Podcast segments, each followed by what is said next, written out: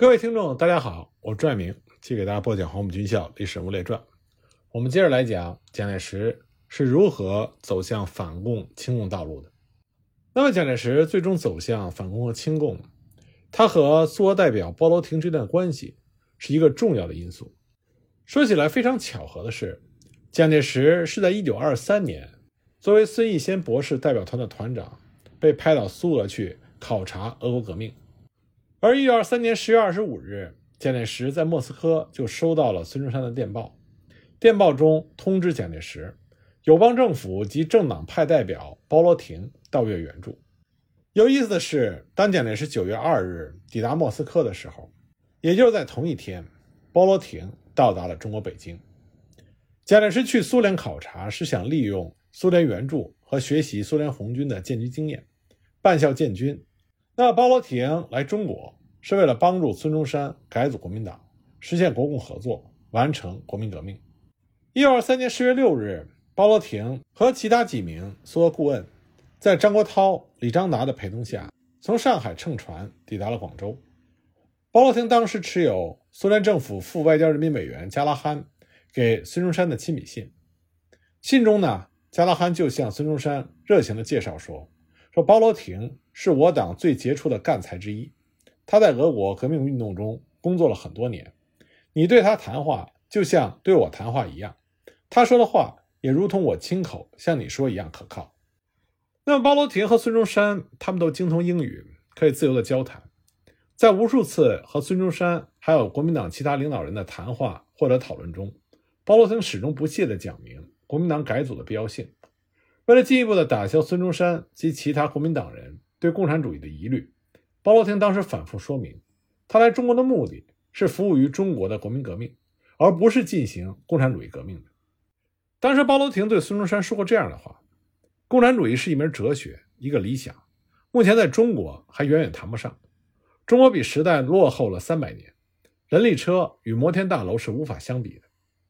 那包罗廷最初的这些话对孙中山产生了深刻的影响。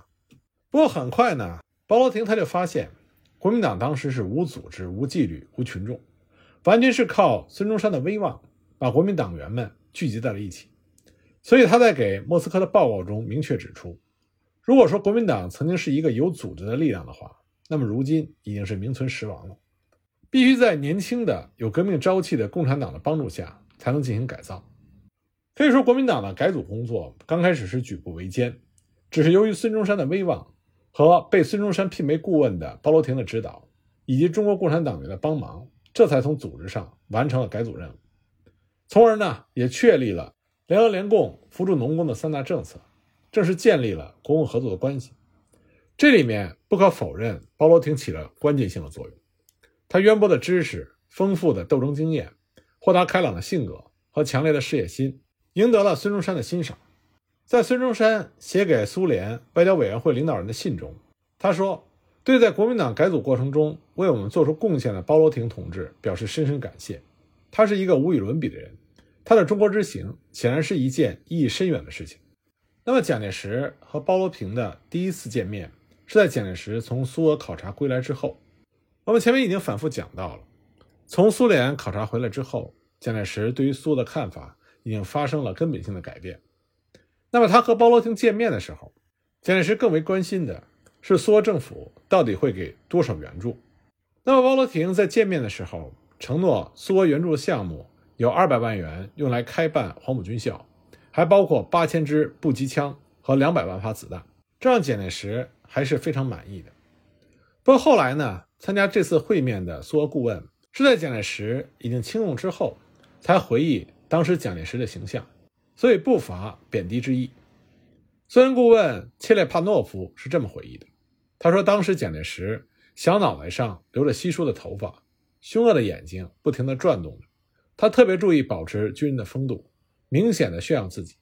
他听着包罗廷的讲话，不时的干笑两声，他的笑显得娇柔造作。两眼里射出凶狠的目光。从这番回忆，我们就可以看到，在蒋介石分共清共之后，苏俄对蒋介石抱有极大的敌意，这也是非常自然的。说起国民党内部右派第一次挑战包罗廷的权威，是发生在1924年6月，当时国民党右派邓泽如、张继和谢池抓住共产党员在国民党内部组织党团的问题，提出对共产党的弹劾案。一九二四年六月二十五日的下午，谢池和张继呢就来到了包罗廷的办公室，责问包罗廷。当时谢池就对包罗廷说：“今天我二人以中央监察委员的资格与君说话。”包罗廷当时的回应是：“我以中国国民党顾问的资格与君等说话。”谢池接着说：“我们要谈的是组织上最重要的问题，是否承认党中有党。”张继接着质问包罗廷：“共产党加入国民党，而在党内做党团活动，难道是合理的吗？”包罗廷当时的回应是：“党中分派是不能免的，国民党内部有左派右派之分，共产党则为左派。”接着他又补充说：“国民党已死，国民党已不成党，只可以说有国民党员，不可说国民党。”加入新分子如共产党者，组织党团可引起旧党员竞争心，则党可以复活。张继当时态度强硬地说：“共产党既然加入了国民党，就不必另挂共产党的招牌。”包罗廷断然回答说：“共产党不能取消自己的组织。”双方各说各理，持续了两个半小时，唇枪舌剑，各不相让，最后只能是不欢而散。直到八月份召开国民党一届二中全会。通过国民党中执委颁发有关容纳共产党分子的训令，才否定了对共产党的弹劾案。在这场冲突结束之后不久，包罗廷和蒋介石就发生了直接冲突。一九二四年十月初，商团发动叛乱，正在韶关的孙中山就给蒋介石写了手令，指示立刻成立革命委员会，来应付这个非常局面，对商团叛乱进行坚决的镇压。那么关于镇压呢？包罗廷和蒋介石的态度是一致的。但是在革命委员会人选上却发生了矛盾，蒋介石坚持要把胡汉民和汪精卫拉进革委会，但是当时胡汉民和汪精卫对于商团叛乱主张采取妥协的态度，包罗廷是坚决反对，蒋介石非常恼火，但又不便在包罗廷面前直接发作，就给孙中山写了一封态度强硬的信，信中称组织名单万不可无胡汪，否则不如暂缓组织为上。当天呢，孙中山就给蒋介石回了信，否定了蒋介石的意见。回信中说，革命委员会应当马上成立，以对付种种非常之事。汉民精卫不加入未尝不可，盖今日革命非学俄国不可，而汉民已失死信仰，当然不应加入。精卫本亦非俄国之革命，不加入亦可。那么蒋介石虽然还不服气，但是孙中山的话他又不得不听，所以呢，十月十四日。就成立了蒋介石、廖仲恺、包罗廷的三人委员会，指挥平定了商团叛乱。那么，一九二四年十月中旬，应冯玉祥的邀请，孙中山抱病北上，包罗廷随行。在孙中山人生的最后这段时间，包罗廷一直在孙中山的左右。那么，孙中山逝世之后，由谁来继承孙中山？这就成为了国共两党和包罗廷关注的焦点。当时有资格的，包括。胡汉民，当时他任国民党中央执行委员会委员、大元帅府的秘书长。孙中山北上之后，代理大元帅。但胡汉民他不愿意跟共产党和苏俄顾问打交道，又和廖仲恺、蒋介石意见不合。他平日里所接触的大多数广东籍的国民党右派。这段时间呢，实际上在广州主政的是廖仲恺，而不是胡汉民。那么，自然第二位合适的人选就是廖仲恺。廖仲恺当时任国民党中央执委会常务委员、工人部长，在商团事件之后，取代了胡汉民的广东省长职务。他是执行国共联合战线的主脑，在国共两党中的威信都很高。但是廖仲恺是一介文人，书生气比较重，他并没有继承孙中山位置的想法。第三位呢是徐崇智，粤军总司令，国民党候补中央监察委员会委员、军事部长，军界的领袖。不过，徐崇智这个人，他的能力和威望都不具备继承孙中山位置的条件。再下一位呢是汪精卫，时任国民党中央执行委员会委员。虽然不赞成俄国式的革命，但自从随着孙中山、包罗廷北上之后，耳濡目染，接受熏陶，成为了孙中山临终遗嘱的寄托人。在孙中山逝世之后，他和包罗廷还有中国共产党合作，支持工农运动，推进国民革命。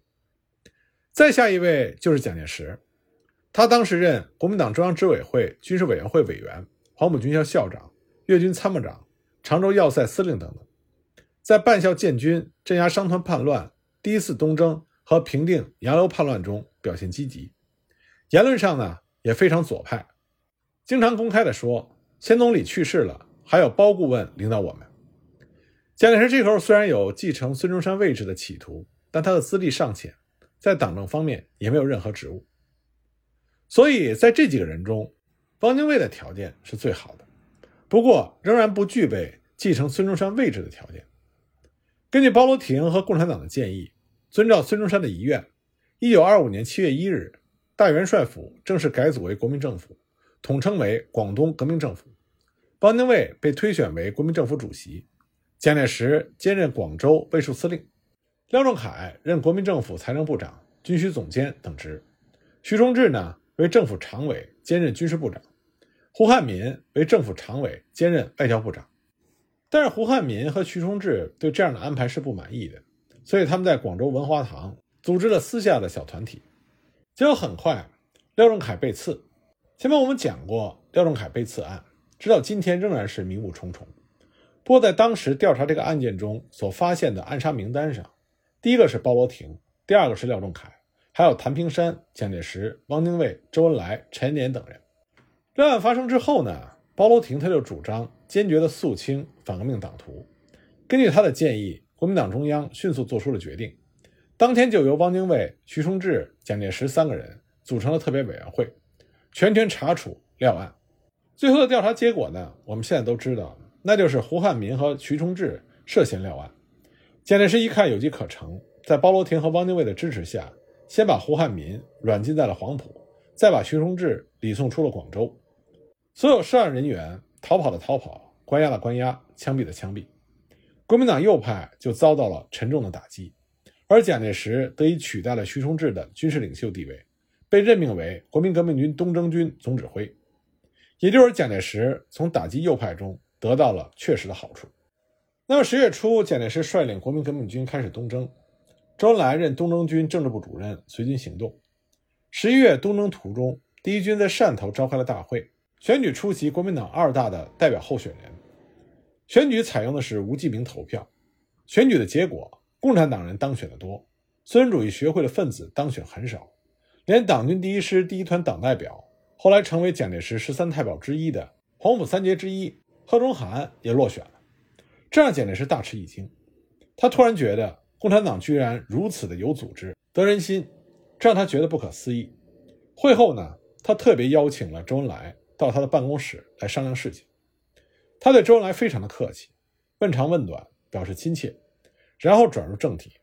他说：“周主任，你也清楚，现在黄埔两个组织，青军会和孙文主义学会，两个组织经常打架，影响精神团结。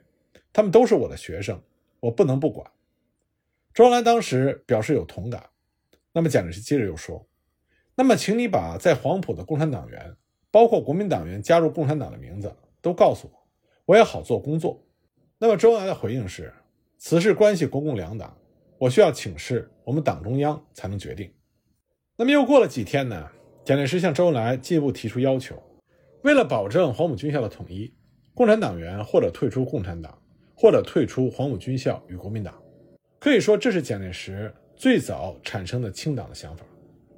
周恩来当时感到问题严重，特意从汕头赶回广州，向当时中共广东区委书记陈延年和包罗廷进行了汇报，这引起了包罗廷和陈延年的警觉。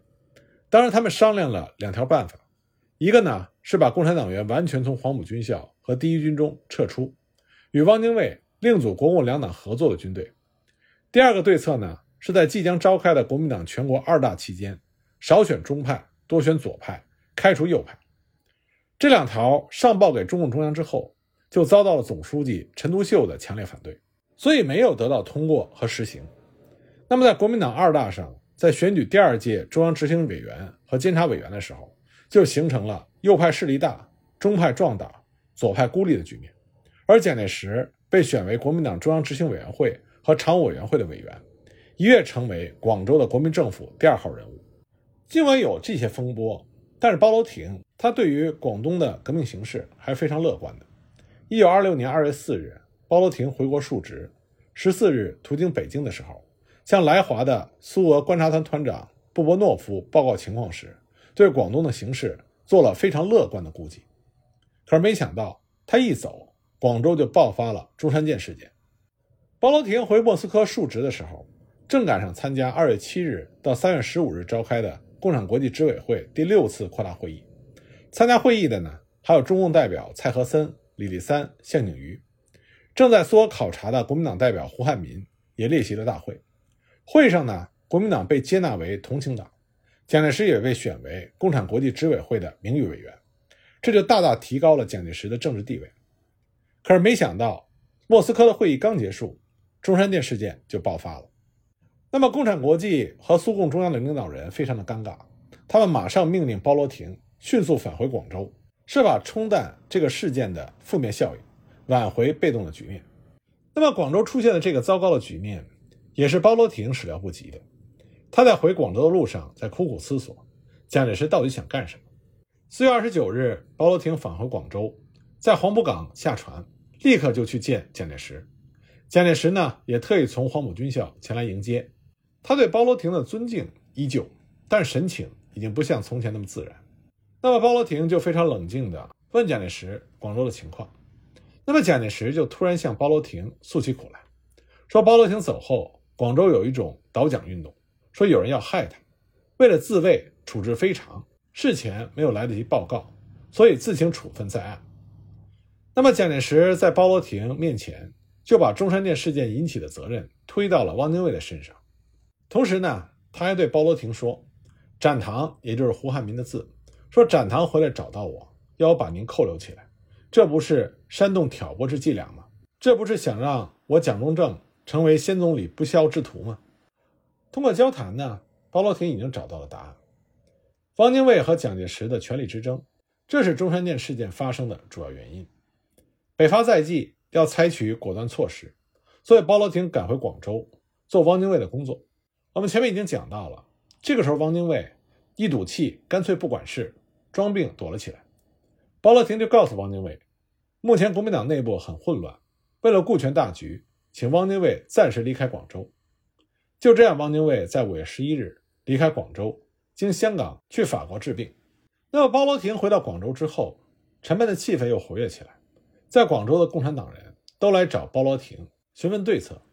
包罗廷当时就对中共中央驻广州的代表张国焘说：“广州局面能否恢复旧观？”实在没有把握，只有做到哪里算哪里。不过莫斯科非常尊重我的意见，赋予我全权处理一切。包罗廷让张国焘转告中共中央领导人和其他同志，要像莫斯科一样的信任他，特别在这个时候，步调要保持一致。之后呢，包罗廷和蒋介石之间又进行了多次商谈，达成了三项君子协定：一，包罗廷接受蒋介石的建议。限制共产党在国民党中的活动。二，蒋介石同意包罗廷的主张，采取反对右派的措施。三，包罗廷明确表示支持北伐。要想北伐，就离不开共产党的力量和广大工农群众的支援，也离不开苏俄的人力物力的援助。为了这一切，蒋介石还是以国民党左派领袖的形象出现在世人面前。那么，在汪精卫出走之后，蒋介石就变成了。集党政军权于一身，实行个人独裁的这么一个领导者，他自然就引起了国民党内外的普遍不满。不仅仅是国民党左派，包括一直搞调和的谭延闿，也觉得蒋介石升得太快，权力太大。被认作是国民党右派的太子孙科，也对蒋介石不满。所以很快呢，在广州就出现了迎王复职的呼声。在这样的情况下，包罗廷就准备打击蒋介石。他和即将随着蒋介石出征的军事总顾问加伦将军，也就是布留赫尔元帅商量，由加伦告诉周恩来，转告中共中央，在北伐中到底是帮助蒋介石还是削弱蒋介石，请中共党中央明确表态。而包罗廷自己呢，留在广州，一改过去包办代替的作风，对刘越的国民党上层人物做工作，希望能够竭尽全力组织起一支左派队伍。到了十月中下旬呢。国民党中央及各省市海外党部执行委员联席会议，在恢复党权、迎王复职的声浪中召开了。会前呢，推举了包罗廷、徐谦、顾梦渔、甘乃光、谭延闿、张静江、孙科等人，组成了提案起草委员会，在讨论营王复职和统一党的领导机关罢免蒋介石的中常委主席和张静江代理主席提案草案的时候，以多数委员作为一方，以张静江作为另外一方，发生了激烈的争论。由此可见，营王复职是当时大势所趋。张静江最后也只好同意，但是在讨论第二个提案草案的时候，张静江蛮横的反对。他说：“机关虽然可以统一，但是主席不能变更。如果主席有变更，而此次又一致决议请汪复职，这不是庸汪倒蒋吗？可是如果不免掉蒋介石的中常委主席，汪精卫负的又是什么职呢？所以当时双方争执不下。后来经过谭延闿从中调解。”说明前方军事正急，这才以大局为重，没有把变更主席的提案提交给会议讨论。十月十八日，会议就通过了迎王复职的决定，实际上就相当于确立了汪精卫在国民党的领导地位。那么，正在率领着国民革命军在江西的蒋介石，自然是十分的担心。所以，这就是我们之前讲的，他开始又以左的面目出现，请求共产党的帮助。可这个时候呢，包罗廷和中国共产党。已经做了决定，要迎王复职，所以蒋介石很明显，好不容易得到的权利即将失去。那么蒋介石为了挽救这样的局面，就发生了我们之前详细讲过的国民政府北迁之争。实际上，党政中心从广州北迁的问题，是随着汉口的占领之后被提上议事日程。蒋介石刚开始考虑到武汉地理位置非常重要，而实际的控制权。又落在了湘军领袖唐生智的手中。他认为，非有政府委员或者是中央委员先来数人，否则的权力就不可能操于国民党中央的手里。所以他建议谭延闿等人先行到武汉主持一切。不过呢，他的这个建议并没有能够得到十月份国民党中央委员与各省区代表联席会议的赞同。但是到了一九二六年十一月中旬，却因为包罗廷改变了主意。致使中央政治会议临时会议在十一月二十六日正式同意了迁都武汉的方针。很快呢，包罗廷就在十二月十日率领部分国民党党政领导人先行抵达了武昌。而在包罗廷一行前往武昌的路上，在江西逗留的时候，我们前面提到了蒋介石热情接待，并且在接待的时候突然提出迁都南昌。不过当时就遭到了以包罗廷为首的各位中央委员的强烈质疑。所以，蒋介石迁都南昌的建议就被否决了。而且呢，包罗廷在到达武昌之后，他的另外一个举措也让蒋介石觉得自己的权力受到了切实并且更大的威胁，从而必须要做出回应。那，包罗廷在武昌做了什么事情呢？我们下一集再继续给大家讲。